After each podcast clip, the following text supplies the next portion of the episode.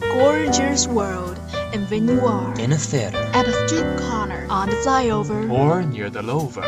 stories happen every day. changeable stories give you special moods. And Bubbling shock. bubbling shock, Bubbling shock. bubbling shock, oh, bubbling shock. bubbling shock, Bubbling shock? Bubble, bubble, bubbling shock. bubble, bubble, bubbling shock, bubbling shock. Share all of the interesting things with you. Bubbly Shock. Lead you an amazing world. Bubbling shock. A home of your heart. Love your choice and love bubbling shock. Bubbling shock. Shock you every moment.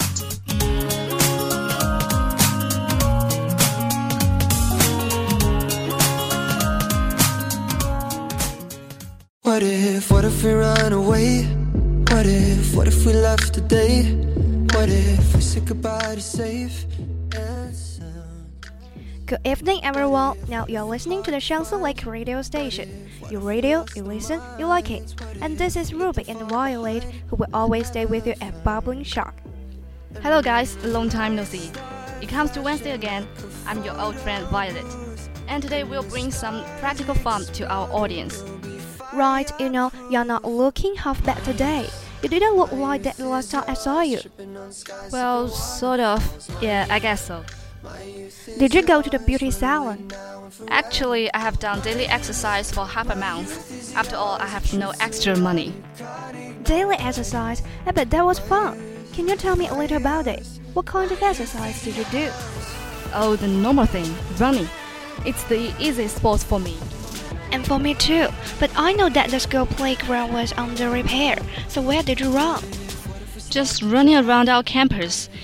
Every day at about 9 p.m., I change my clothes and go out for running. That's great. Then it could visit the campus in person. But I think it's a bit dangerous for you at night. By the way, were you alone? Nope, the other students and the residents there would do exercise too.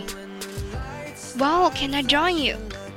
Sure, why not? We can strengthen our physical fitness together. And the track and field comes to access now. It's more convenient for us. And why you suddenly decided to do exercise? For the sports meeting, I'm a junior now, and I want to do something meaningful in my college years. I've never taken part in the sports meeting before. I guess there must be something cheerful or encouraging that made you take your decision. Well, I'm not sure if the reason is encouraged. I just want to have a try. I mean, to do something special in your ordinary life. I see your point. It can be sure that it must be boring in the States for a long time, witnessing some small challenges to make life colorful. That's what I mean. Great minds think alike. I heard that endurance is pretty good, so you want to join the long distance race? I'm still hesitant. Uh, in fact, my endurance is not good enough. I see lots of students run longer and faster than me. Let yourself go. You still have time to practice. You'd better don't think too much. If you decide it, just don't stop it. Well, at the beginning, I was full of passion, but now it's a bit tiring for me. I know what you mean. You need to have a rest. Let's enjoy a song Sugar from Maroon 5. Maybe you can feel better.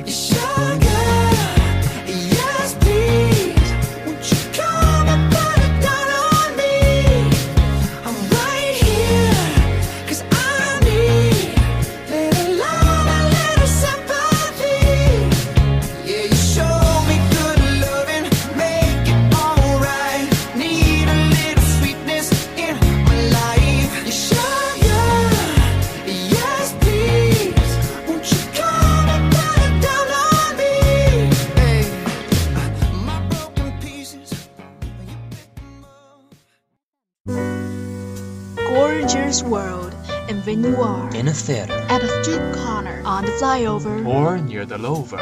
stories happen every day. Changeable stories give you special moods. And Bubbling shock. bubbling shock, Bubbling shock. bubbling shock, Oh, bubbling shock. bubbling shock, Bubbling shock? Bubble, bubble, bubbling shock. bubble, bubble, bubbling shock, bubbling shock. Share all of the interesting things with you. Bubbly Shock. Lead you an amazing world. Bubbling shock. A home of your heart.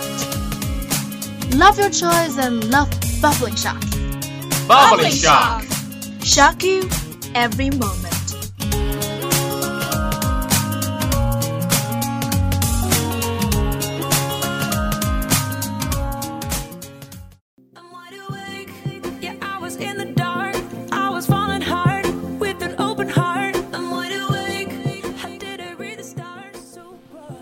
Welcome back to our Bubbling Shock. This is Violet at Xiangsi Lake Radio Station with you. This is Ruby. Uh, Violet, since you just mentioned that you have been practicing running these days, I wonder how often you practice. Well, it depends. I'm not always diligent. If I have no time or I'm in a state of discomfort, I would rather do something else to relax instead of practicing running.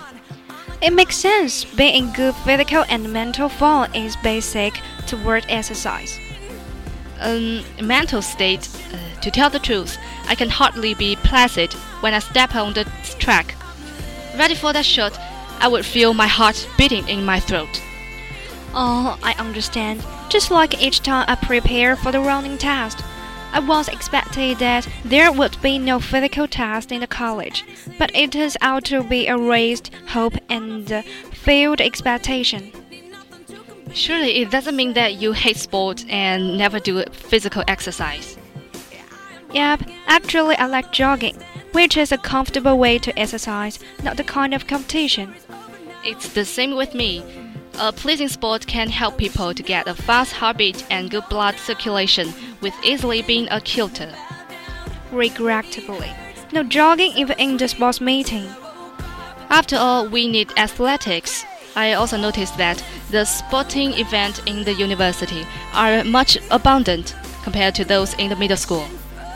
Craig expects some conventional ones like high jump and long jump, something I only met in my primary school like take place. Oh, mm, give me some examples. I've seen some people practice group rope, skiing, and the three legs race. Really? In my mind, these only took place as games in a PE lesson. And also in some field activities for the pupils. Mm, so fun. Anyway, the sports meeting has always been expected for our students because it's really a good chance for us to take a rest from tough study tasks so we all can expect such a chance next. For sure, running is such a conventional sport. After I came to this college, I saw sporting event of throwing a ball called xiuqiu for the first time. It's also a new thing for me. I guess xiuqiu is a kind of specialty in Guangxi, so maybe we can only find this sports sporting event here. After listening what is said, I just noticed this point. Okay, I think it's time to say goodbye. Hope that you enjoy today's bubbling shock as well as we enjoy bringing it to you. And you can also search our program in Lake FM. This is Ruby. This is Violet at Xiangsi Lake Radio Station 79.0 FM. You listen, you radio, you like it. Now the song named Valentine from Kina Grannis. Hope you like it and see you next time. See you.